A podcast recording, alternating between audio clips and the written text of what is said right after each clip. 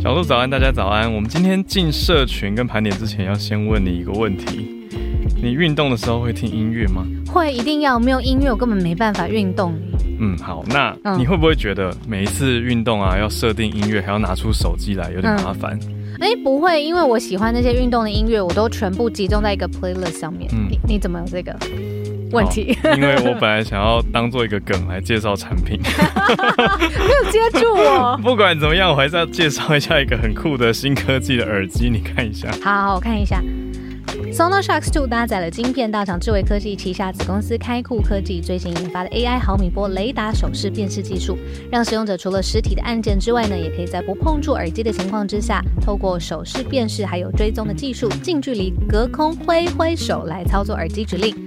哇，写成这样感觉很方便。对，真的很酷，就是用挥手的方式就可以下指令了，不用去设定。而且它是骨传导，就是骨头的骨，也就是不用塞耳朵的那种耳机。我觉得对听力应该比较好，而且音质很棒。哇，音质很棒是个享受诶。它的设计呢，就是戴起来很稳定的那种，不论是通勤或是运动都很舒适，最适合用来听全球串联早安新闻。没错，我们把链接放在资讯栏，让有兴趣的听友大家去看看喽。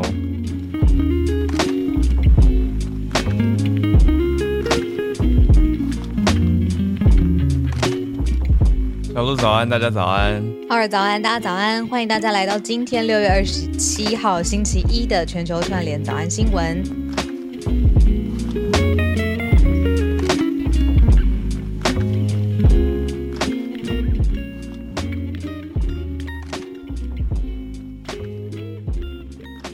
我其实今天早上有在想，哎，就是我们一直就是就是，你知道，只有 Premium 才有，嗯。当然是我们表达感谢。那等我们再有余力一点，就是 又要开会，就是 inclusive 一些，就是有一个办法，是不是其他海外的人或者是？线上线下实体嘛？什么的？海外的朋友或其他县市的朋友要巡回了啦，要巡回了啦。好啊，明年辞职哦，专心专心巡回哦。辞职？你是说早安新闻以外的事情全部停掉？对，全部停掉哦。早早早上。早上主持完，对啊，一直巡回，到处就巡回哦，对对对，各地真实串联的。哎，各地讲真的可以，因为我有听过一个很喜欢的广播节目，他就是现场录音，然后他就全美国在那边，真的全美国现场录，然后他录到就是大家会买门票进去跟他们一起录音，然后观众的笑声什么的，到底多好听，节目的一部分。哦、老老字号招牌，这真的可以。好，我们我 我们我们节目才一年多啦。哦，对了对了，人家准备二十几年了，有点差距。我们可以再再讨论讨论。所以等我们五十岁的时候，可以这样子。好，觉得好。那，我觉得前提就是，如果听友都一起真的也也跟着我们录到我们五十岁的话，哦，那就 OK 啊，那就 OK，对啊，对，不怕，那就 OK，就是要有大家支持为基础。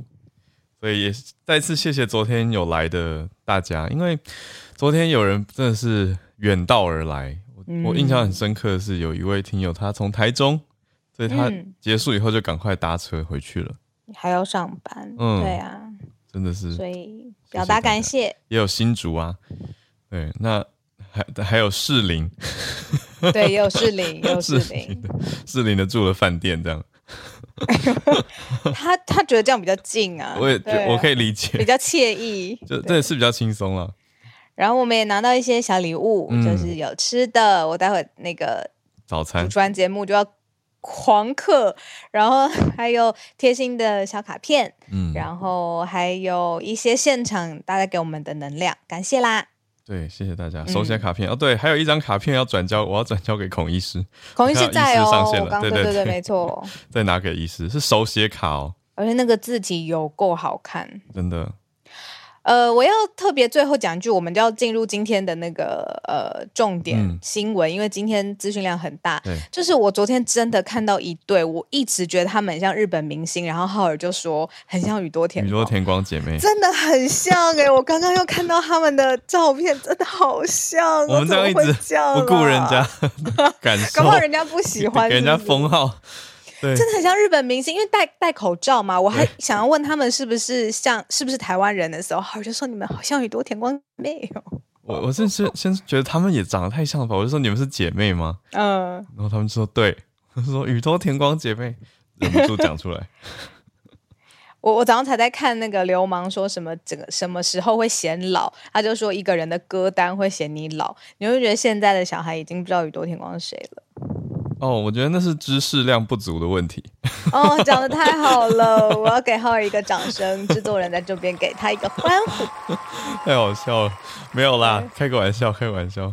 好好，行，好，好你看这边宇多田光怎么拉回来这些枪支什么堕胎的？就是宇多田光是国际巨星嘛，那我们就准备要切入国际新闻了。你好厉害哦！好的，好啦，那回来真的是严肃，对，蛮严肃、蛮重大的周末的大消息。前两题都是美国，嗯，然后第三题会来到英国跟乌俄，第四题则是又拉回一个跟大家很亲近，然后我觉得大家都会很有参与感的一个题目，嗯，是科技。好，我们先讲前两题是什么呢？是周末啦，周末台湾时间。换算到美国那边时间，也就是这几天重大的消息。嗯、第一题是关于，嗯，简单讲，英文关键字叫做 Roe v. Wade overturned。嗯嗯，就是一九七三年的罗素韦德当时的判决，或者说最高法院决定要保障。用联邦的层级保障堕胎权、嗯、这件事情，经过了四十九年，对，这四十九年来是符合联邦宪法的嘛，所以是合宪的、嗯、（constitutional）。嗯、但现在不是说它不合，呃，应该不是说它违宪，但是它已经从联邦的层级去除了。了嗯，对，就是之前讲了一阵子的，那现在确定推翻，然后待会来讲细节。等于他把堕胎权跟决定权，呃，下放到各州。可以这样说，因为最高法院跟联邦嘛，然后往下放，让各个州去决定。嗯嗯嗯。但是蛮多人反应会非常激烈。那我这边也很高兴收到听友有给呃有听友是保守派的，所以刚好可以听到不一样的声音，平衡的想法，蛮平衡的，就不会让大家觉得哦，好像一面都只喊一种声音。嗯嗯。那第二题则是也是美国的消息，就是枪支的安全相关法规。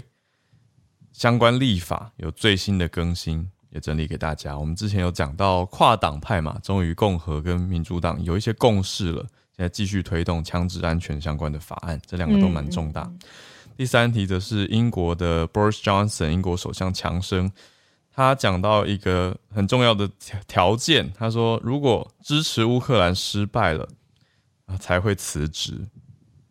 嗯，就讲到英国现在政政府。的情况跟首相讲的话，嗯。嗯，最后是一个我觉得比较亲近的科技，他们呃亚马逊呃对亚马逊嘛，Amazon 它的 Alexa 现在新科技是推出说可以模拟跟已故的亲人讲话的这种效果，那他们广告或宣传上面大大的写出了 empathy 这个字，所以就用科技想要来打造出同理心相关的产品。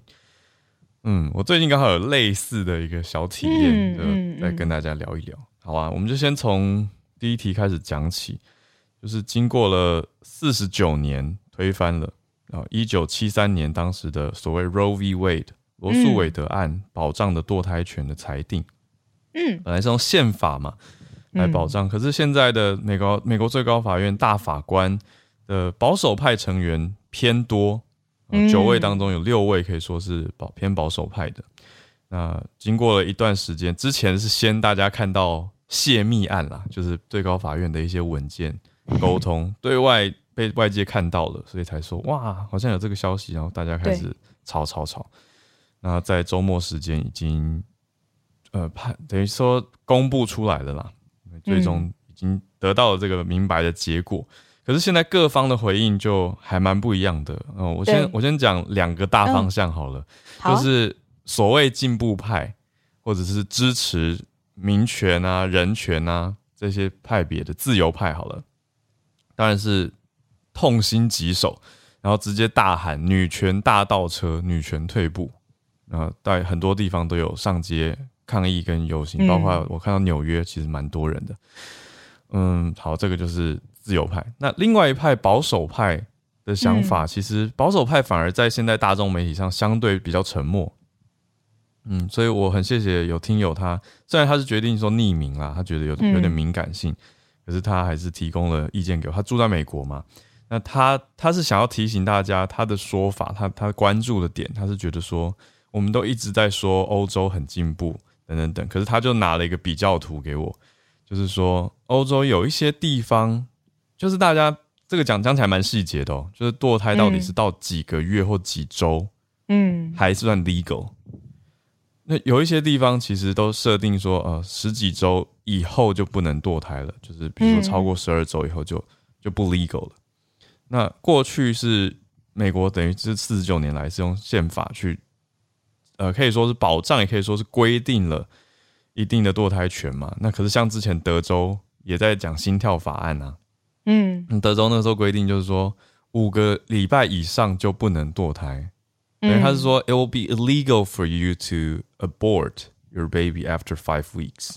可是大家就在讲技术上有困难，因为很多人都说啊，我发现我怀孕的时候已经六七个月，呃，六七周了。有有些人不是那么那么对身体的这个讯号敏感的时候，其实很难。对啊，对对对，所以就会解读成说严格到保守到基本上是不让大家堕胎，所以才会美国才会讲出 pro choice 或是 pro life 这些词嘛。嗯对啊，可是保守派的人就会觉得说，你拿欧洲的一些地方跟美国的一些州比的话，就在之前啦，嗯、之前美国有一些州其实给的许可州数还更久，所以他用此来来强调说，其实你看保守派也没那么保守，甚至一直喊进步的欧洲有时候也没有那么进步。他意思是说，大家要看到细节，不要只是听到媒体怎么报，然后就跟着往一边去喊，所以。这两个想法就尽量并存给大家，可是还有很多方面，比如说这边帮帮大家整理一下各方的回应好了。好啊，嗯，像是白宫，白宫他就有说他要设法来弥补堕胎权的裁决，可是他们也有一些人就说啊，你是不是应该要增加大法官的名额啊，才不会偏向过度的保守或偏向过度的自由？可是白宫是说也没有要增设大法官的名额，因为还是要尊重最高法院。对，但我觉得呈现出来的是，嗯，综合的刚刚讲，你看保守派也是美国很大的一块声音啊。哦，就是有一部分的群体，对啊，呃、大也一大部分的群体，对啊，对。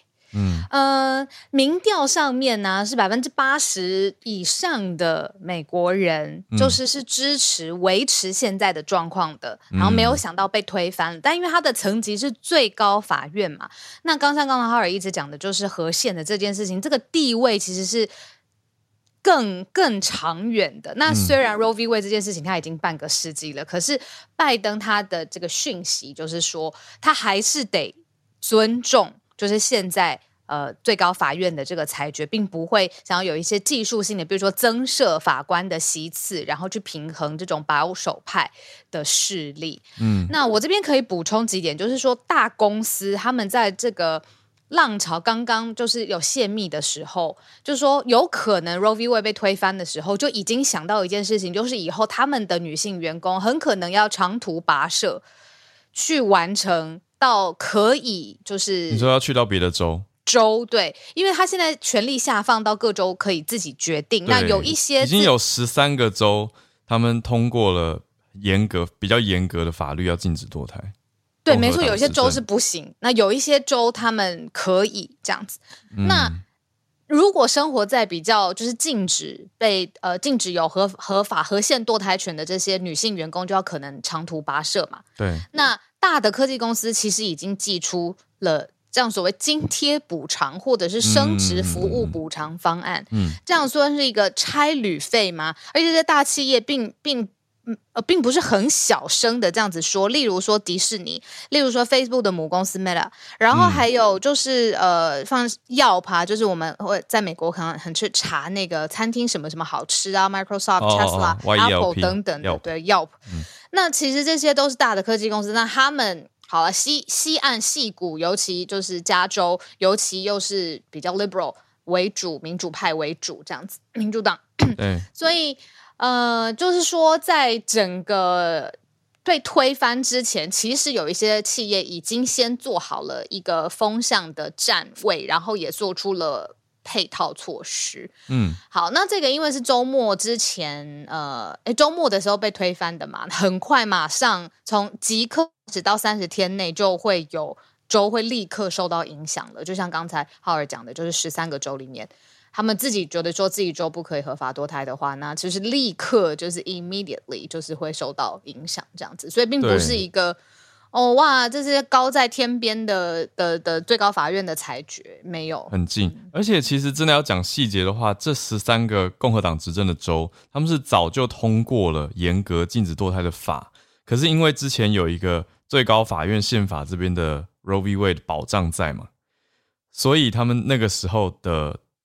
法没有生效，等于是现在最高法院撤掉了这道你说保护令也好，或者是你说魔法卡，那等于是说这十三周他们的法令就会开始即即刻生效，即将生效。对，所以这才是我们刚刚讲到立即的影响啦。嗯，对啊。我们今天眼睛有点大，可是也是因为这些东西都很重要。因为我们讲到立即的影响或最高法院裁定，其实马上还有另外一个也是很立体、多边角度，而且是根深蒂固纠结的，就是枪支的议题了。嗯，呃，联邦法院、最高法院也是裁定，就是说人有在公共场所携带手枪的基本权利。嗯。就是已经裁定了啦，这就是它的内容。那这件事情呢，其实也跟之前限枪的这些措施跟限制就是背道而驰嘛。那宪法都说你可以在公共场所呃携带手枪，嗯，那又在这个美国枪支暴力的这个最。高峰的时候，讨论最高峰的时候，有做出一个这样子的裁决。嗯，很多人就是觉得是怎么样大开倒车，或者是现在的最高法院根本跟民意是完全截然脱节的。嗯、连拜登在枪支这件事情上面哦，重复一次，在枪支这件事情上面都说。违背常识，就是最高法院的这个携带枪支。那他为什么会做出这个裁决呢？就是因为限枪的规定呢，嗯，就是在纽约州已经这样子规定了。结果美国最高法院是说，这个限制枪支的规定是违宪的。白话文就是说，最高法院觉得应该要让纽约人可以带枪，你不能限制他们不带枪，这样违反宪法给大家保障的自由。对。我有看到一个推特啊，就是那个限制枪支的法案刚呃，就是推出的之后，然后就有人在 Twitter 上面截图说 "I'm proud to be American. This is the country that I know that I support." 然后二十五分钟之后，他就打了这个最高法院的这个判决，然后就写 "Never mind"，嗯，这样对，就放弃自己的美美国骄傲，就是觉得这个很扯的意思，就不想认同。对啊，所以就是这种这个议题，在美国真的是很敏感、很热的议题。刚刚讲的堕胎权，还有现在讲的这个枪支，到底合不合宪？但是我们我们这样讲已经是很懒人包了啊，就是帮大家快速讲重点。因为像讲到细节，刚刚说的就是几周算合法，几周不能堕胎算违法。那像枪支能不能携带是一个点嘛？可是再来就是我们之前讲到的。也跨两党终于有比较多的共识，是 background check 要多仔细，还有 background check 以外要给大家什么样的安全保障？那到底可不可以携带枪支？可不可以所谓的 open carry？这些都是讨论的细节。那说不定也不一定是最核心的问题根本，最核心问题根本还是一些你说社会家庭的问题嘛？对啊，那讲讲下来，当然大家是试着要让这个世界或这个社会更好。可是，总之讲起来呢，嗯，现在跟我们最近相关的就是这个最高法院，他对于纽约西带强制判定说违宪，结果总统就说这样是违背常识，所以两边各出了一张牌。那总统讲这句话的同时呢，在二十五号的时候，也是前两天，拜登也即将要签，他也也签署了。就是美国国会里面难得通过的这个枪支安全法案，而且算是还是有一些歧见啦，就不是不能说是一致通过，就说刚刚就说这是很敏感的议题了嘛，对啊，所以这是三十年来众议院紧接在参议院之后就通过了一个重大枪支安全的法案，那已经交给总统签署了。嗯，呃，购枪的限制，比如说呃年龄啊，或是他的背景啊，就是也是各州他们自己会有。那现在最高法院就直接说这个是违宪，那其他各州的尝试也反正就是不行了。那两个就是都是呃同一时间发生，我想强调是这个罕见性，实在是嗯。嗯，因为你知道现在也不是选举当热最热的时候，当然你说其中或者是二零二四到底是谁什么的，当然都一直呼声在讨论。可是这两件事情是超过你说这一次两次的总统选举或政党上面的支持，是真的是所有的美国人会。讨论那些聚焦的东西同时发生，对于最高法院在人们心中的印象跟那个信任的程度，我觉得是一个很有趣、值得好好观察的题目。嗯，你讲的太好了，就是我觉得你你反映出来的是说，刚刚讲的那个民调百分之八十讲堕胎权的维持现状，民意普遍嘛。嗯、可是同时，我刚刚也试着换位思考，如果我是大法官，我现在头真的是会烧起来。啊，对对对，对啊。你好可爱哦、对，头会烧起来，真的很难、欸、真的会烧起来。就是这些大法官也不是随意判呐、啊，他们认认真想了很久，而且其实也都讨论了很多，写了很多文件。就是他要用一个法学还有宪法的判定，稳定，要很很尽量公正的去做判决，不是说哦，因为我是保守派，因为我是自由派，我就应该要做什么判决。我觉得当然就是我只是试着去理解大家的难处啦。可是你说这个美国人民跟最高法院判决出来的结果，呈现出来的方向有蛮大的失调，这个也是，也是一个很真切的现况。对啊，那都呈现出来。你说，其实最高法院的那个权利哦，嗯、象征的权利，说到底是人赋予、人民赋予给他的。对。那他如果做出的判决是跟人民的主流意愿相隔这么大的时候，那他的权力最源头到底是谁来？难道君权神授吗？不是吗？对啊，嗯，好，我懂这个。嗯、可是我我我不一样的想法哎，我想到的是有一些沉多数是沉默的。哦，他可能没有表态。对啊，他或是他觉得在民调里面讲自己的想法好像很政治不正确，或者好像很尴尬丢脸也好，嗯、或是退一步好了，就可能会被进步的人呛。嗯、但他真心是那样想。嗯嗯。嗯对啊，就是你想想看，当年为什么川普会当选？就是我觉得沉默的多数不表当然美国不是多数决啦，美国是那个选举人票嘛。对，可可是当然，我觉得我的意思是说，还是呈现了很多人的意见。对，他不一定会公开的表态，或者他们有自己的团体。嗯，好，所以先先整理到这，先这样。对，对因为这些都还会持续有新的进展啊。所以我们就先讲到这边。那第三题来到英国，等一下。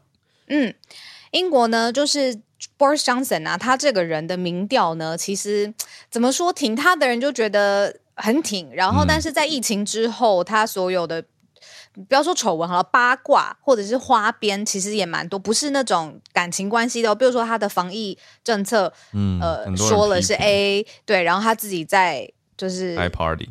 对，没错。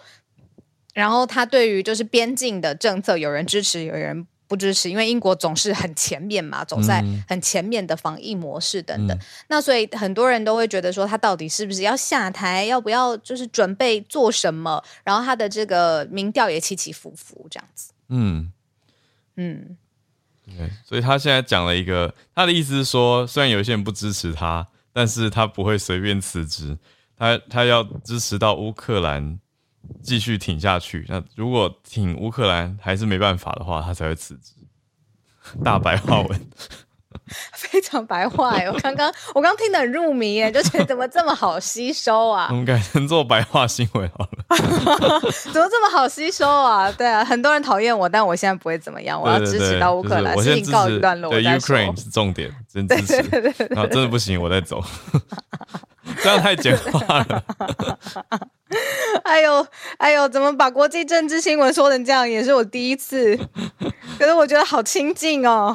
大家看出我们的实验了，我再继续努力，继续努力看白话文解释这件事情。好啦，嗯、就是说他的这个内部民调是一回事情，但是他把这件事情还扭到，就是你知道针对国际时事，我们再 make a point，那这个也是蛮厉害的一个一招，这样子。对，应该说，其实大家批评他的是内政方面的东西比较多，对，可是他把焦点拉到外交上，或者是国际上，国际上。这样子，那会不会又这样子给他好感呢？毕竟到这个时候，他都还要挺乌克兰，哇，那他这个决心是怎么样？会不会是加分呢？就要看现在他们就是内部哦，对于他整个人的整体评价到底是怎么样？对啊，甚至有媒体帮他取了一个，我觉得只要看到媒体下了一个什么什么 gate 就很可怕。以前不是有水门案吗？就 Watergate，这个 gate 到底怎么打？还有就是 Watergate 啊，gate 哦，gate 哦，水门开始的。对啊，从水门案开始的，所以到后面各种的 gate 就是丑闻或者不好的 email gate。对，那像现在 Boris Johnson 他的关键字就是 party gate，派对门。真的，就是大家对于他，你知道，我觉得很多时候大家对一个人政治人物的观感，其实还都是偏向说道德层面，或者说言行是否一致。没错，没错，没错，对。对啊，所以他的内政方面就跟防疫方面的政策就被大家攻击比较多，嗯，对，然后还有党内不信任投票啊，然后加上，呃，现在英国的物价也是高，生活成本高，所以这些就很多人对他有意见。但他的意思就是说，只有被被迫放弃支持乌克兰，他才会下台啊。来，那我们来讲到今天最后一题，算呃亚马逊 Alexa 的科技消息，新推出的。服务吧，可以这样说，就是要号称说科新科技可以让大家跟已故的亲人对话，那就是呈现了一些影片啊，那发表出说 Alexa 它可以模拟。我想大家应该知道 Alexa 是 Amazon 的语音助理，也就是如果你家里有摆一台 Amazon 的这个要怎么讲智慧居家助理嘛，或居家音响，那你只要跟他说 Hey Alexa，然后他就会醒来。然后你就可以跟他说什么，呃，帮我放音乐啊，放什么什么。那现在亚马逊公布新的功能，就示范了一段小朋友就是说，Alexa，就是可以让 Grandma 让对对着我讲那个 Wizard of Oz 嘛，就绿野仙踪，可以让阿嬷把我这个故事童话故事讲完吗？然后 Alexa 它本来是一个那种很中性的声音嘛，那瞬间就变了一个声音，好像在模仿这个小孩的阿嬷这种感觉。所以他们是说，你要提供一个不到一分钟的录音，他们就有办法用科技转化出一个等于品质不错的讲话声音语音去模拟已故的亲人。等于是说，你这个功能可以拿来复制任何人讲话的声音。那当然，当时发表会上有特别讲出说，他他们明确是希望拿来用在怀念已故的亲友这样子的功能。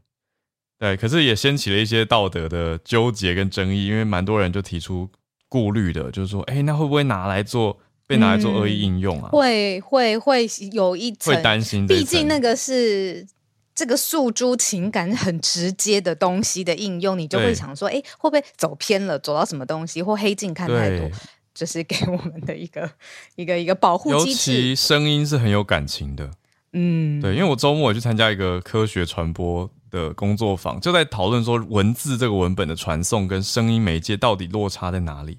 其实是哇塞，心理学的蔡宇哲教授就讲出声音的感情。哎，声音的感情是是大多的，是不是？多多的啊，就是我们可以用声音，像现在 我们可以表达这种很自然的笑声，或者是比影像多吗？哦，跟影像比又不一样。对对，影像是炫目。影像可以有很多效果，然后会有很多焦点，所以反而会让大家分散。可是声音是亲近的、贴近的，嗯，对，但是又可以表比文字多更多的感情。对，所以给女生朋友的一句劝：如果你的男朋友或约会的对象或暧昧的人始终不愿意跟你讲电话，赶快，这是一个 red flag。有 有没有有没有扯太远？有没有你看你在抽泣？可是我感觉到始终不愿意讲电话这件事情真的不 OK。我感觉到很多人好像都很有共鸣。真的，始终不愿意讲电话这件事情有鬼，要就是。警觉。可是，如果他的工作就是长时间的不适合讲电话，比如说在无城市啊，或者什么怎么办？那他可不可以就是 make efforts，就是约时间？对，努力，始终不愿意讲电话这件事情不行。我觉得是一个好吧。那那讲电话要讲多久？证明两个人可以自己讨论，一分钟可以吗？要问当事人，就是始终不愿意让你听到他的声音这件事情不可以。哦哦，你说那个重点是也不一定，女生是不是真的像老高讲的很重感觉？就是不一定是说要讲多久，可是是要呈现一个我想跟你讲电话的状态跟意愿。对，而且我愿意跟你用声音或者用电话的这个呃，不论多长的时间哦，让你听到一下我的声音，voice note，或者是直接的讲电话，一直不能讲，因为我真的就有碰过，不是我自己，我的女生朋友一直都找不到她，简讯会回哦，可是对不起，扯太远了，我很快结束。简讯会回，但是就永远不能打电话给对方，后来才发现不得了的大事，所以不可以，真的不可以。还有不得了大师，对对对。哦，这一题我做一个结尾好了，就是呢，我觉得声音为什么我说这么有感或这么重要，是因为我在这个月初的时候，那个时候端午连假嘛，然后就有家人聚在一起，然后我就去找了网络上，我想说，哎，现在科技这么进步，有没有一些 App 可以让我之前好像看过，可以让旧照片动起来？嗯，我就找了一个 App，还真的可以。那但是是是美国的，所以、欸、好像以以色列还是美国，但总之它是英文的，所以它让画面照片动起来。我就是拍了我外公的照片，然后让照片动起来。哦、可是它缺点就是它只会讲英文，我可以输入文字，那它会配一个机器的声音会讲话。所以外公讲英文，对，就变成外公讲英文，所以对，所以所以那个感觉就差了一点点，就变成说，哎、欸，静音你看到他做的很栩栩如生哦，他动起来，因为照片明明是。闭闭着嘴嘴巴微笑的照片，可是他做出来的是张开嘴巴以后还有漂亮的牙齿，而且看起来是蛮自然的，就真的好像那好厉害照片在跟你说话。所以网络上我也看到有一些人用了这个类似的 app，然后看到家人看到就瞬间爆泪，就是觉得说哦，那个什么爸爸或者妈妈回来了这种感觉。嗯嗯，对啊，做的自然的，是是自然的哦，是蛮自然的。对啊，这个运算要很强。对，可是那个时候觉得可惜，就是声音少了声音。嗯，对，但是其实家里有一些 home video 的影像是有录到当年外公的声音，所以如果加上 Alexa 这样的科技，而且它中文又做得出来的话，我觉得很不得了哎。嗯嗯。可是同时我也会担心，就是也许会不会有的人就沉迷在怀念已故亲友。这就是哈利波特剧情啊！他、嗯、不是有一面镜子，你伊若斯镜，你真的很强。你去看他，然后你会看到你最想念或是最深爱的。然后有人就、那个、一直坐在镜子前面。对啊，邓布利多就说是邓布利多嘛。邓布利多就来劝哈利。对，没错，就说不要要小心，不要就是活在那个里面。对。可是那里面的每一幅画都会动哎、欸，里面。对啊。好想要去那个城堡。也是有点恐怖啦，有时候想一想，我觉得照片有时候就就当照片就好了。好 好好，时间来到八点三十六分，展开了，拍谁拍谁，不要害大家。今天化妆要快一点，对对对，对。好，我们要进全球串联的时间。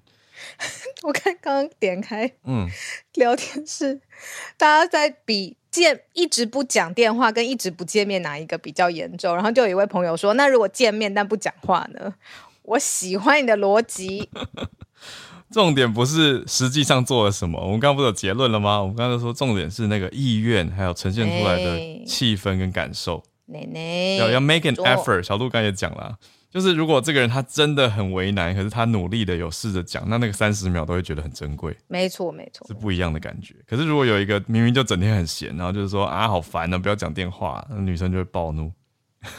你真的很了解，我在试着了解，试着了解。好，我们来邀请一些朋友上台。我今天有看到 Charlotte 在很很放心耶，因为嗯，刚刚我们讲那个宪法的裁决，哦、如果对，对他也也不能怪最高法院，因为他如果把权力下放到州，那这个也不是，就我不懂，要专业的人来才有办法，嗯、所以我。如果今天 Charlotte 有空的话，我超超开心。对对，不知道还有没有空。好，先邀请 Arthur 来跟美国连线。Arthur 关注商业消息。Arthur 早安。早。嘿，小鹿早，好早，大家早。好。那今天这个消息是从 Yahoo Finance 来看，它是说，嗯，呃，瑞银就是 UBS 表示说，中国的这一个 fast fashion 就是快时尚的品牌叫 Shein，超大品牌。然后对，嗯。对美国的专这个这些服饰零售商的威胁越来越大。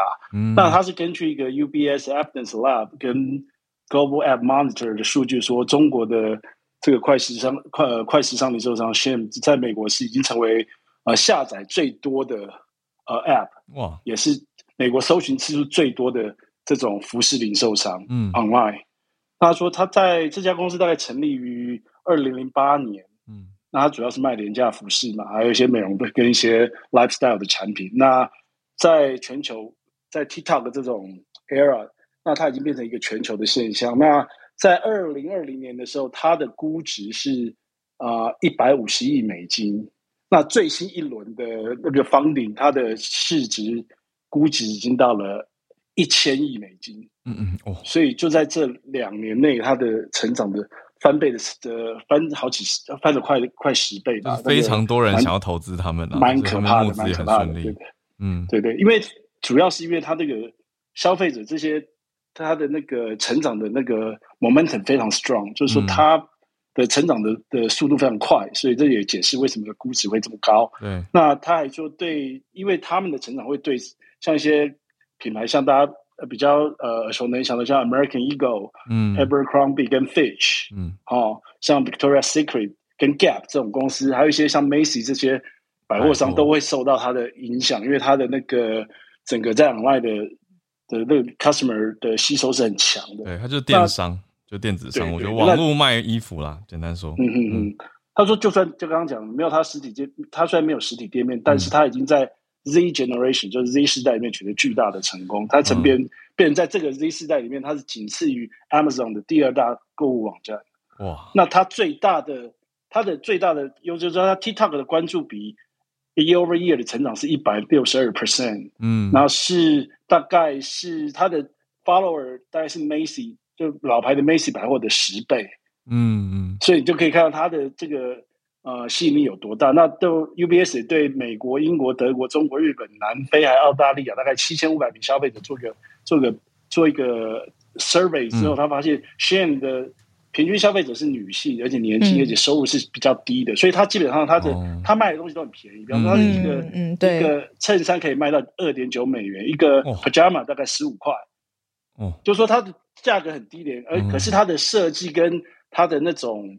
呈现的方式就对很对这些对 Gen Z 的年轻人的胃口，嗯、对对对，所以就是，比如说他们为什么问他们为什么会去这里消费，就是说 It's my style，嗯，跟他的 design，嗯，所以他这个东西就是让大家会觉得说，如果再继续发展下去，那对这些零售商、传统的零售商跟一些传统的在美国在比较有名名气的一些服饰商，对他们的市场会啊、呃、有非常严重的侵蚀。嗯、那在现在这个情况，在呃通膨的情况。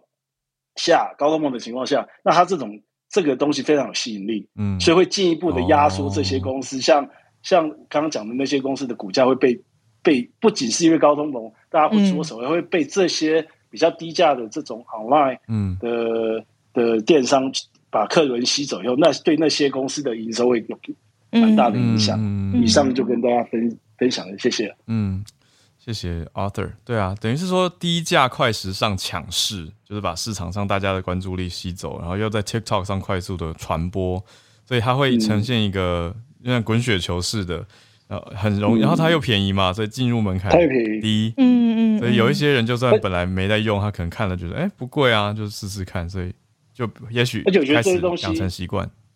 我觉得这些东西，大家越来的新时代，对以前大家强强会强强调什么耐用啊，或是说比较可以用久一点。现在的我觉得现在的 Z 世代不会不会觉得是这样。我觉得他有的反正穿过几次就丢了也有可能，他不太需要太耐用。嗯，对对对对，很蛮多问题，就是也不是说问题，就蛮多议题在里面。就比如说，哎，快时尚跟环保的问题，然后它虽然便宜，可是你看会不会有一些环境的影响等等，这些都掺杂在里面，然后还有冲击到了。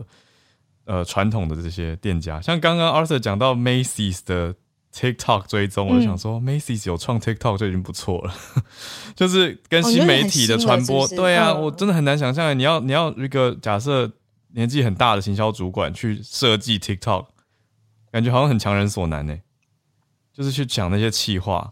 我问你，到底是技术难还是心态转变难？因为我觉得会很 bias。不会啊，你看我们两个。也都没有做 TikTok 啊。哦、我觉得是心态，其实都难，技术没那么难，因为技术其实就是你说模仿人家的做法就好了嘛。可是是，心态转，心里觉得说，好，我要去拍那个哦，然后会会有一种门槛在，一个包袱。对，不知道为什么就跨不去哎、欸。对啊。可是他又是现在越来越多用户的一个，而且以我们两个人这么就是在用社群的人，我们都跨不去了，所以能够做出 TikTok 的频道的品牌，真的蛮厉害的，蛮厉害的啊。对啊，嗯，总之小小的感慨一下，嗯、谢谢 Arthur。好，那我们再连线到叶老师，叶老师看的是韩国的消息。老师早安，对啊，老师早，早，浩尔早，小鹿早。因为刚好那个最近都在大家都在关心关于堕胎的新闻，嗯，那刚好看到这个新闻，他是提到说，就是那个南韩最近又开始在讨论这个所谓的婴儿保护舱。那事实上，婴儿保护舱它其实最早是在中世纪的欧洲开始的，嗯，就是它主要是为了预防就是婴儿被遗弃或者是杀害，嗯，所以像教会。他们会设置婴儿保护舱，那当婴儿保护舱被打开的时候呢，就会那个就是他会启动一个通知，就是可能是铃声啊或什么，让教会里面的人听到那个铃声，然后他们就赶快去检查那个婴儿的状况。哦，婴儿保护舱的意思就是说，在一个建筑的也许侧面放一个开口，让人家可以放婴儿进去。对对对，哇！然后对，那当那个保护舱被打开的时候，就会送一个通知，这样子。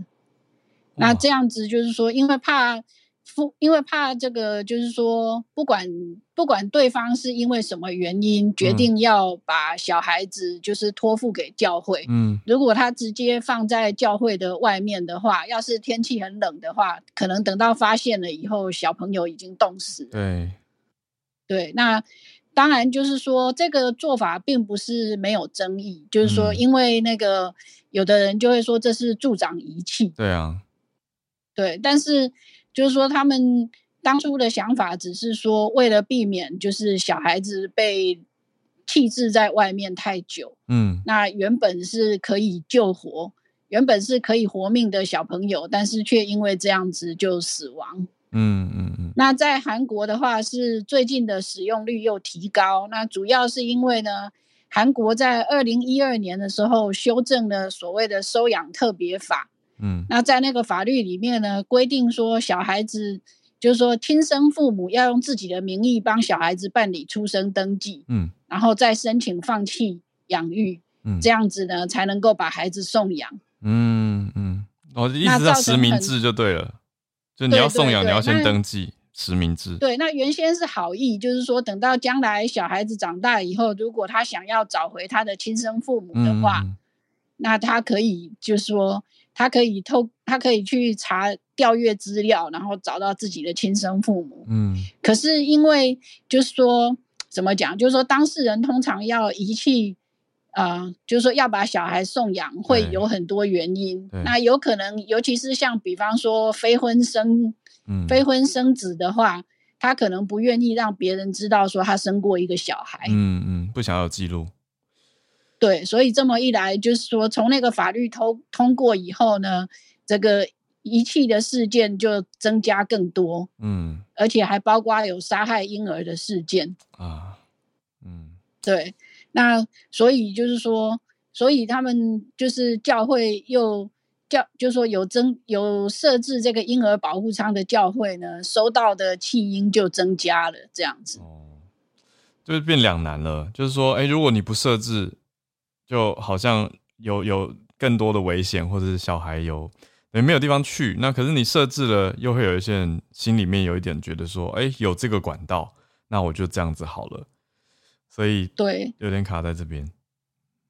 对，那我觉得那个法令的修改原先也是好意啊，嗯、但是就是说这种，所以就是很多事情其实都是很复杂。就像刚刚提到的快时尚，其实也是一样。嗯、对，对，很多事情都牵涉到非常复杂的原因。嗯，对。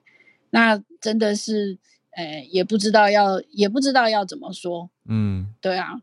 那。因为刚好就是看到这个堕胎的议题，那那个想说跟大家提一下。那事实上，就是强迫不愿意生的人生下小孩以后，其实会产生很多问题。嗯，对啊，我有看到相关消息，补充给大家，就韩国的整体情况，嗯、就是社会氛围，根据媒体报道是说，韩国整体还是对待单亲未婚生子的眼光是不友善的。嗯、那有一个小数据，就是说。呃，最早设立婴儿保护舱的一个单位叫做主爱共同体，嗯、是基督教基督教团体。主爱对、嗯、他们到现在，从二零零九到现在，已经说救了两千个小孩，对，两千个被弃养或送养的婴孩。对，然后这个以去年的数据来看的话，有百分之七十四点三是未婚父母送送养送到婴儿保护舱来。嗯，然后最近刚好我看日本大导演是枝裕和有一个新片。叫婴儿转运站，应该就是在讲弃婴的议题。对啊，谢谢老师这一题，嗯、我觉得真的是对，大家多多去思考跟了解吧。因为像台湾就没有比较没有我我的认知里是没有婴儿保护舱这样子的设置啦，就是一个物理上的让大家可以直接放小孩。可是我有认识我妈妈很好的朋友，她、嗯、就是一直是在那个叫做叫做什么嗯、呃、未婚妈妈之家之类的单位。哦对，就是做护理师非常多年，那他们帮助很多小孩，是让海外，特别是欧洲的父母来这边领养孩子。嗯，对啊，我觉得这些都是很有爱心跟，跟等于是他们当然不是主动的在推广说，哦，可以送来我们这边哦。可是他们的意思就是说，那既然已经孩子来到世上，那我们就用好的方式让他们有更好的环境，而不是说偷偷摸摸，或者说私底下。呃，让这个父母在不好的环境下也硬要把孩子养大，那可能问题会更多。嗯嗯嗯，对啊。嗯，今天浩尔妈妈也在哦。哦，嗨嗨，我反而没看到，有我爸妈他们都常常来听，谢谢谢谢。好，好，那谢谢叶老师。我们再连线到刚才小鹿特邀的 Charlotte 学姐，也很需要。对。对啊，嗯，Charlotte 早安。早安，Hello Hello，小鹿早安，Hello 早安。我我希望我的声音还 OK，很好，因为我 OK，嗯，哦，没有，因为我上礼拜确诊，所以其实本来都有点沙哑，没什么声音，声音还没有完全恢复。嗯，恢复了，OK，保重，好，养养快好了，快好了。养孔，我有跟孔医师讲，养，嗯，好，这个刚刚大家在讲的，我我我就从嗯。就是一些，就是从他判决的这个法律架构上讲了。那我知道，实际上后面的这个 aftermath 跟这个 impact 很大，嗯、所以大家有很多讨论哦。嗯、那就是有点像刚刚呃 Howard 呃跟小鹿前面报告的，哦，就是说那个分享的就是这个 Alito 法官，就是那个时候 leak 的 draft 就是他主笔的嘛。那这个 Alito 法官是那个 Ginsburg 的好朋友，他一直以来就是保守派，然后 Ginsburg 就是这个自由派。嗯，那。这个啊、呃，我上次是看到华尔街，应该是应该是华尔街日报还是我应该是华尔街日报有一个有一些新闻就有去追踪说，其实这个 Alito 大法官哦，他从他年轻是 lawyer 的时候，嗯、他就在一九七三年罗诉韦德案子出来之后，嗯、他就一直表达反对的意见，他一直觉得这个法律架构上是不对。嗯，他在当时他进入雷根的这个司法部，他也多次以啊、呃、不同的 federal law。想要以其他的方式去导正这个罗素韦德，嗯，那这样你看，大家讲两边讲起来意见很不同嘛，对。那我们今天就比较从这个判决的立场来理解一下这个这个法官的这个看法，嗯，因为就当他在讲说宪法上的保保障的权利，比如说这些平等自由权的时候，会影会会影响到这个呃，他他认为这个有没有违反罗斯韦德是不是宪法权利的关关键点是。嗯，这究竟是宪法上列举的一个权利？宪法上究竟是列举平等权，还是立誓平等权？立誓是什么？就是说什么？对啊，exemplify 哦，例哦，把它当做范例来看。对对，嗯、也就是说，今天宪法上所有的平等权、自由权，当然随着呃时代俱进，我们可以啊、呃、就可以扩张嘛。因为我所谓所说的迁徙自由、居住自由什么什么的，我就可以。呃，能够只要认为这个是平等自由权的一部分，我就能扩张。嗯，另外一种是说，我把 category 已经定了，那没有写在里面的，你不能创设。今天我不是不让你有堕胎的权利，嗯、而是这个权利适不适合在宪法的层次，嗯呀，以联邦法律的高度来呃禁止。嗯、那为什么不能用联邦高度呢？因为其实这又涉及到美国的三权分立。因为如果今天是大法官透过解释，嗯、我说这个是宪法权的，嗯、我等于是剥夺立法权。我说这个是宪法权，我透过司法解释，我就可以把所有的这个我要保护与否的平等权放进去。哦嗯嗯、那我等于剥夺了所有立法权的权利。嗯、那就保守派的势力来讲，他会觉得这个分裂的议题，即便一九七三年将近五十年来，好像罗素韦德很稳定，可是实际上 abortion 的议题在美国 pro choice 跟 pro life 并没有消停。嗯，为什么？因为呃，罗素韦德是一个以这个医学上二十四周为止，就是二十四周以前你可以自由的，嗯、对，你可以自由的这个呃进行堕胎权。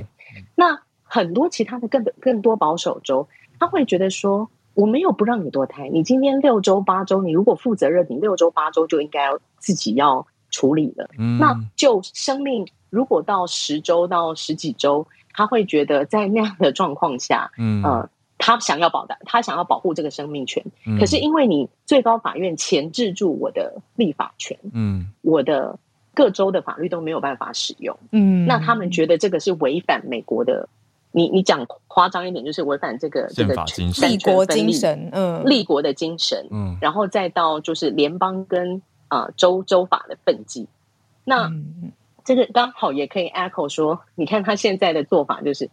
拥枪权也是非常古典的，就是宪法的权利。嗯，他觉得我要恢复这个呃可以携带枪支的权利。这个当初你看西部牛仔可以就是可以可以秀枪的，啊，就是这个就是一个很古典的，就是美国人有的权利。嗯，那很多很多比较新的这些法律概念，应该说有一些法学者或者说自由派的就会觉得说，你你随着时代俱进，嗯，有一些东西。当初的呃宪法的立国精神，或者是当初的领袖，你不可能呃那个时候想的这么清楚，把所有的东西都都已经就是定下来。嗯、对，那我们应该是要能够与时俱进，做一些一的是，比如说枪支可以做一些管制，我没有不让你用，但是你可以稍微拥有的更负责一点。嗯、那或者是说、嗯 uh, abortion 啊、uh, maybe 这是一种所谓的人身自由。那有些。我在这个 due process 里面，我应该可以扩张解释。嗯、可是刚刚又提到，你看有联邦的联邦跟州的分际，嗯、有三权分立、司法跟立法的分际。嗯、那你对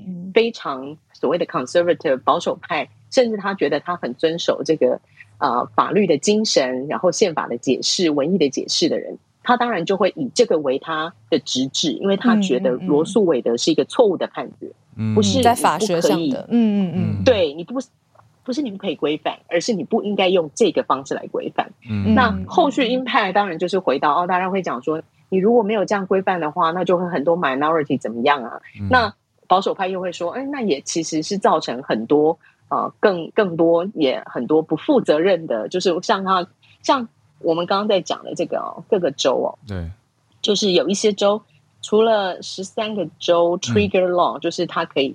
呃，改变以外，有九个州，它是先前就有，那被等于说被冷冻起来，嗯，在这个法律中它可以自动回复，嗯呀，然后有一些有五个州是它要，它几乎会 pass near total ban，就是指说几乎完全限制，就是你你在对你在一有心跳之后可能就不行，嗯，那可是兰州哦，就是所谓的这个民主保护权利的州也在反制。那就开始有一些州开始讲说，哦，那我赶快要通过通过州法，然后以州州法的方式来保障这个堕胎权利。然后有一些州就在想说，哎、嗯，那我要放在我州的宪法里，嗯，因为我们刚刚讲联邦跟州，州也有宪法层次的保障，嗯，那新英格兰州就对就在想说，那我要把它放在我的州的宪法层次，嗯，那这个也是 a l i t t l e 大法官他本来想说。这个一个这么分裂的议题，你怎么可以直接框在最高法院？你应该就是要让各个州、它的各地方的人民，他有权利去表达他那个州的意见啊。嗯嗯嗯，对啊对啊对啊。那但是对对所谓保守派人，呃，对不起，进步派人来讲，就会觉得没有这个权利，就是无论如何就是都要保障，你要放对对对，那就是一样，非常 divided，然后非常 debatable，这样嗯这。大概是这样。感谢 Charlotte，我觉得先学了一些法学的概念，然后从这个三权分立去思考又不一样了。就行政、立法、司法要怎么样互相限制清楚一点点，不要跨越。可是你说又回到法学上，还有宪法精神，嗯、那该从联邦层级还是各从州？就是又回到我说的大法官头在烧。可是我在想，这两个法案的方向是反的，呃、就是。堕胎是不呃不用宪法的层级去限制各州他自己的决定，枪支是他就是要用宪法的规定去限制各各州不要在在永枪权上面这件事情上再再做额外的限制，否则他不需要推翻纽约州他自己的的的限枪呃限枪的决定嘛，因为他也只写在宪法里面了，嗯、就是说都是维护宪法的精神，但是方向是反的。我觉得层级是不是不一样？因为枪支是第二修正案，它、嗯、已经写在宪法里面了。可是堕胎的法源是不是变成说在联邦里面是解释宪法去要求？它是十四修正案的扩张解释。哦，是十四的扩张，所以层级是是不是不太一样？以枪支来说，也没错，嗯，讲也没错，就是说他其实就是想用宪法层次把这件事有一个 final say，嗯。可是差别是，我有讲到，因为保守派就是他要回到美国的宪法立法精神，你可以，嗯，你可以听到很多右派就是常常在讲说要回到当初这些宪法的原原来的美国精神啊，所以最终还是价值观的取舍啦。嗯嗯，上法学课 真的。刚刚好仔细在听哦，就是对，谢谢 Charlotte 确诊了还上来跟我们分享上课，对，早日康复。果真不是这么简单，不是说啊这些法官怎么这样啊？对，嗯，可是大家需要大家需要一个解释的桥梁，需要一个最简单的出口，就觉得说啊不行啊，或者觉得说嗯这样才对，大家想要一个利己的这种，嗯、对啊，好，那整个社会要继续去很多的共识。去行诉。来，我们连线到昨天有收到卡片，但 我还没转交给的孔医师，助战专家李志比孔医师，医师早安。Hello，听得到吗？有有有。嗨我今天用麦克风。哦，干爸爸。对，那个我今天想讲两件事哦。一件事是因为台湾出现了第一例猴痘哦，所以这几天新闻又又开始爆了。嗯，猴猴痘。稍微讲一下，然后第二第二点会讲这个辉瑞次世代疫苗的消息哦。嗯，呃，猴痘的话，WHO 这个周末也开了一个很重要的会啊。那他们要决定是不是要如同啊两年多前的 SARS 呃，对不起，是新冠一样，嗯，把它提升为一个全世界的公卫紧急事件，这叫 PHEIC，P H E I C，嗯，哦，五个字的缩写。那那它的定义是什么呢？就是全世界出现了一个呃，可能是预期或是呃 unusual 或是 unexpected 的一个传染病的大流行，是跨国的哦。那可能需要全世界就是集全世界的努力来遏制疫情的这样子一个事件，就定义为 PHEIC。嗯，那它其实是在 SARS 之后 WHO 启动的一个机制哦。嗯，那 SARS 那时候还没有啦。那 SARS 之后，它被启动了六次。第六次其实就是我们很熟悉的新冠疫情哦，嗯，前面有什么伊波拉、什么兹卡病毒等等的哈，嗯，那这一次这个猴痘疫情到底需不需要？那专家在那一天 WHO 一整天的会议其实有很激烈的争辩哦，嗯，那现在最后先讲结论是，他们觉得还不需要启用，嗯，不需要启动这个呃，如同两年前新冠这种全世界的公卫的紧急。状态哦，那可是他他有但书，那他当然还觉得不用启动，也有他的原因。第一个就是目前我们观察到的这个猴痘疫情，我我我觉得我我上礼拜应该讲过了，可是我想再提醒一下，因为我发现这两三天在台湾的很多医师或专家的发言，他还是在主要是把过去几十年猴痘在非洲的状况跟大家分析。分析它的、嗯、它的传染的病病程啊什么的齁，嗯，可是 WHO 这这一次那个讨论，还有各国上去报告，目前已经汇集三千例哦，嗯，主要在欧洲，八成都在欧洲的这一次的这个流行，我觉得它很明显病程已经改变了吼，它是一个不典型的病程，嗯、而且它几乎都是人传人，然后而且都是在特定的风险族群里面，我之前跟大家报告过嘛吼，嗯。那所以不太一样，就是现在还在拿欧洲的那个哦，什么致死率一到十 percent，然后会先发烧，然后全身从脸开始起疹子，然后到身体，不是这样哦，嗯，完全不是这样。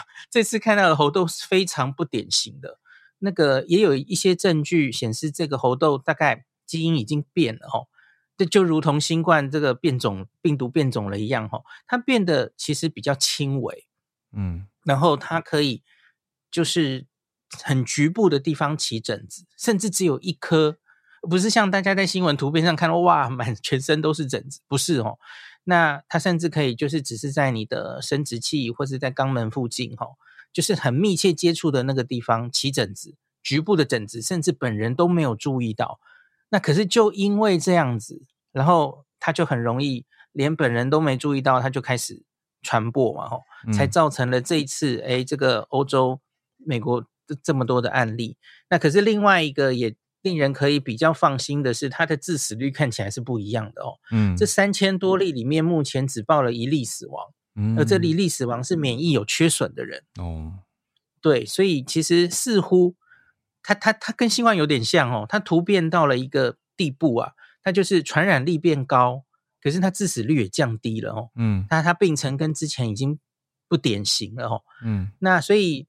在讨论的时候，那的他们就说，现阶段啊，一致决定应该是不不构成这个国际关注公共卫生紧急事件。可是有但书，假如他们后续再继续观察到，他列了一大段，观观察到一大就有任何的证据哦，那以后的这二十一天，他会抓二十一天，大概是因为猴痘最长的潜伏期可以长到二十一天了哈。嗯。他说：“假如我们观察到世界各地哦，嗯，哦，看到已经超过了我们原本观察到这个风险族群，嗯，然后假如在一些性工作者，嗯，因为性工作者大家知道他他就更可能传给更多的人嘛，哈，在性工作者中间也造成了一些群突发，哈，然后假如我们发现。”有一些更多的国家扩展到更多的国家都有很明显的案例，嗯，那或是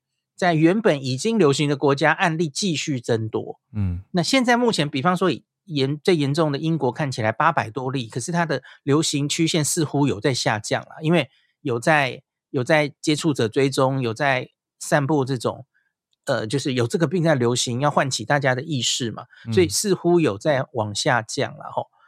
那他说，假如在看到有一些易受伤害的族群的案例增多，比方说是免疫缺损的族群，嗯，特别是他们会爱担心是 HIV 感染，已经有 HIV 感染的人，假如再感染猴痘，他可能会变成比较致死率比较高，哈，哦，那或是怀孕的妇女啊，哦，或是儿童，假如扩及到这些人的话，我还没念完，我才念一半哦。嗯、他说，然后或是我们观察到。这个现在几乎都轻症，需要住院的人很少。嗯，可是假如看到哎，这个住院严重度变高了哦，嗯，那我看还有什么哈？就是一些比较高风险。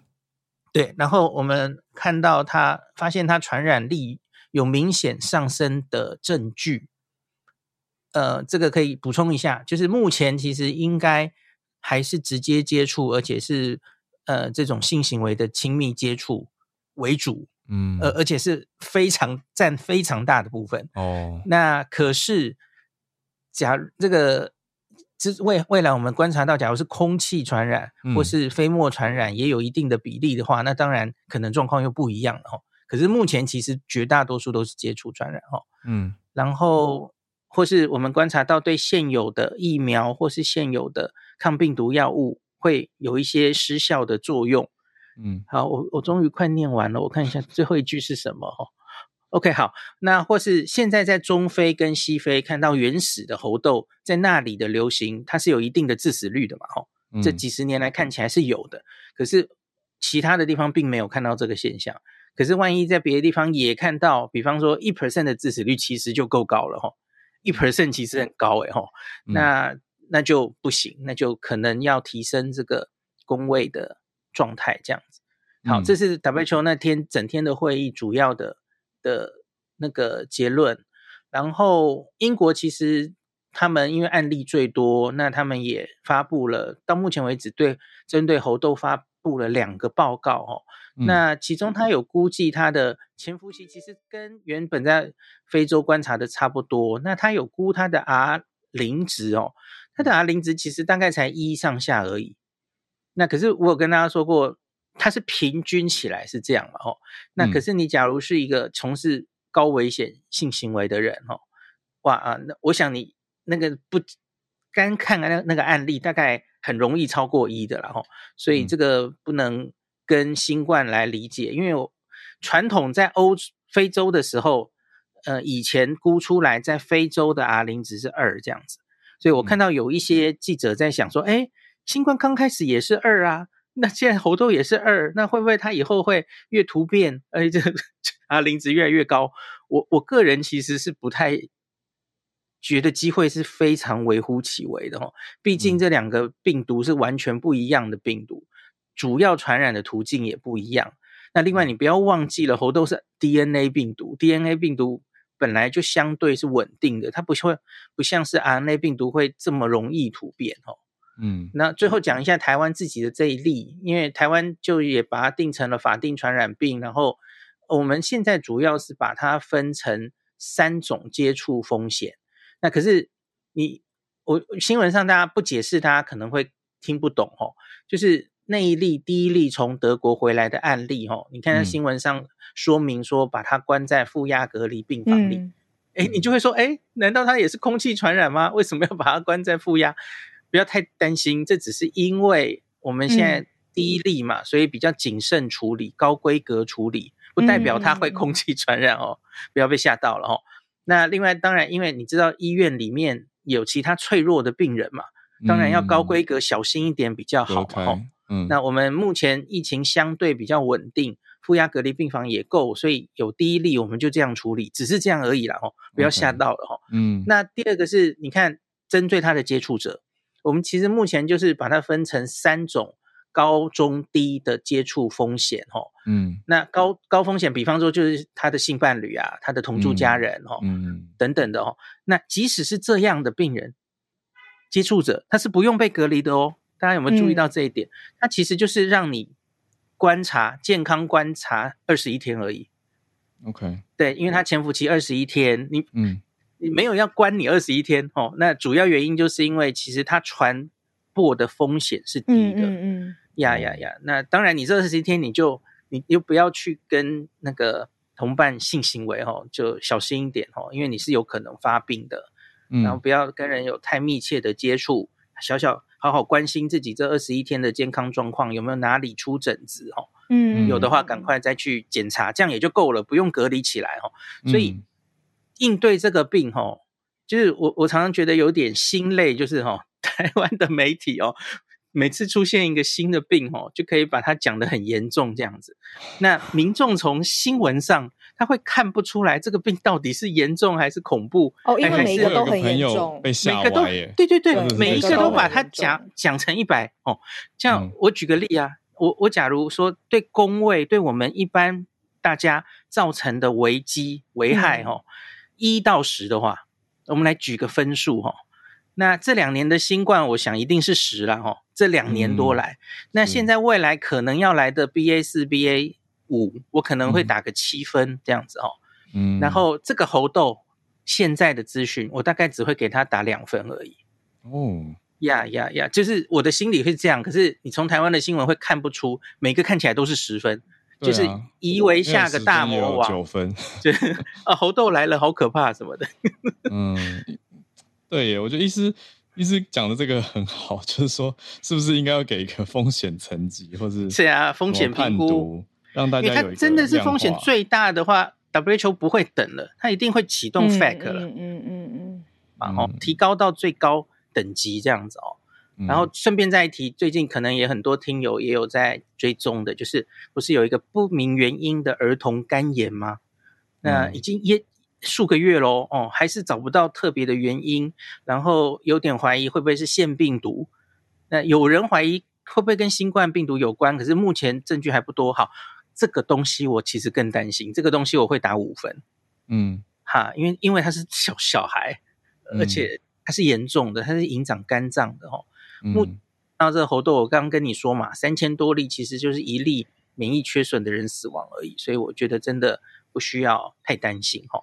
嗯，然后最后一句很简单的讲就好了，嗯、就是辉瑞也公布了他次世代疫苗的结果，而且他很勇哦，他是去做了一千多人，然后他是有 Omicron 的单价疫苗。然后他也跟莫德纳一样去做了双价疫苗，而且他还做了两个剂量，他做了三十微克，就原本的剂量，或是六十微克，一倍的剂量哦，总共四组。然后结果他发现，Omicron 的次世代疫苗双价双呃两倍剂量的效果最好，这样子哦。那我不详细讲了，大概就讲到这，因为六月二十八号，呃，美国 FDA 就会开会讨论次世代疫苗。的事情哦，就是明天台北时间明天晚上八点半开始，嗯，所以我又不能睡了，所以 星期三早上再跟大家报告这个他们开会的结论。他当然会连莫德纳、辉瑞，然后呃，Sanofi 的也有一点资料，Novavax 好像也有哦，都会讨论，嗯。然后 WHO 跟 FDA 会都上台报告，然后决定下一个次世代疫苗到。要厂商怎么去做出来？到底要不要含 Omicron？是含 Omicron 就好吗？还是也有厂商说含贝塔会不会比较好？哦，嗯，那这个都会应该会做出一个共识来。那厂商就要去努力做出来了哈。像莫德纳就希望八月就可以开打这个次世代疫苗这样子。嗯，所以这是很重要的会，明天再、嗯、后天再跟大家报告。也希望他们不要开太久。好，谢谢医师。好，谢谢 Arthur 叶老师跟 Charlotte。什么车主是你最近？我是，不要，我刚刚都避开了。我接回来 硬要讲很 rich 的部分，硬要讲。哎、欸，谢谢洛毅帮你选了一个 hashtag，看你喜不喜欢，可以用啊。你可是知识很 rich 啊。哦，好，这个可以。呃、对其，其实还很多人没听啦，所以有兴趣的话，知道想知道我跟小鹿这个梗，想知道赫尔有多 rich。很去听上礼拜五的专题。你在深呼吸吗？对不起，听专题都知道我在开玩笑了。去听专题，对，好，谢谢大家。那明天早上八点继续串联，我们明天见，大家拜拜。拜拜。